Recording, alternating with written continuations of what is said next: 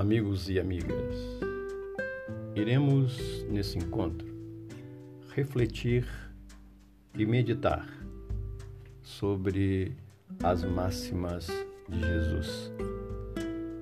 Trabalhando neste episódio, o versículo 20 do capítulo 12 do evangelista Lucas, quando traz para nós o seguinte: Mas disse-lhe Deus, insensato, nessa noite requisitam a tua alma de ti. E o que preparastes, para quem será? Meditemos nesses ensinamentos. Do ponto de vista da posse, de que disporá o homem? O que realmente ele tem? O que realmente lhe pertence? O corpo é uma benção que lhe foi concedida pelos pais, em nome do amor eterno que rege a vida. A família é uma equipe de corações afins e menos afins, em que ele temporariamente estagia.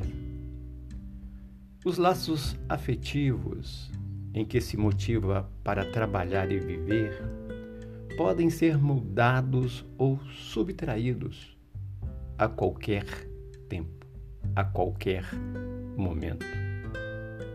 O nome é uma doação do registro civil que o arrola nos acervos da estatística para definir-lhe o nascimento e a situação. As potências mentais e os recursos físicos que lhe erigem por instrumentos sutis de manifestação, muitas vezes são suscetíveis de sofrer temporárias cassações dentro dos princípios de causa e efeito.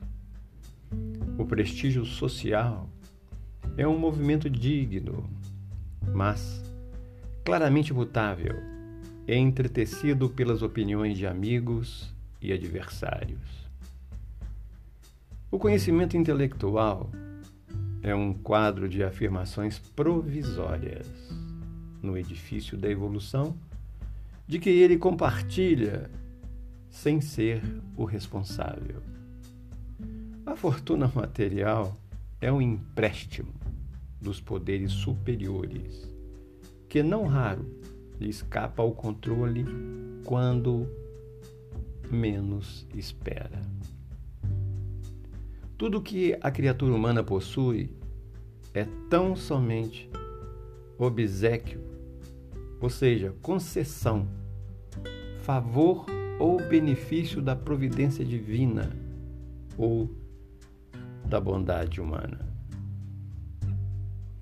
E assim, conforme traz para nós Emmanuel, no livro Caminho, Verdade e Vida, no seu capítulo 56, asseverando que em todos os agrupamentos humanos palpita a preocupação de ganhar.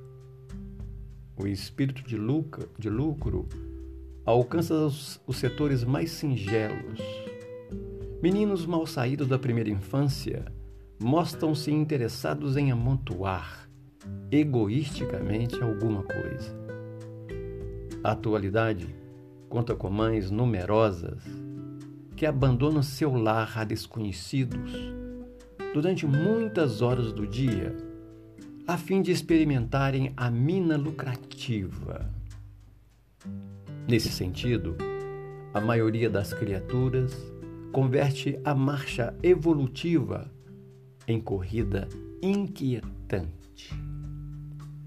Por trás do sepulcro, ponto de chegada de todos os que saíram do berço, a verdade aguarda o homem e interroga: Que trouxestes?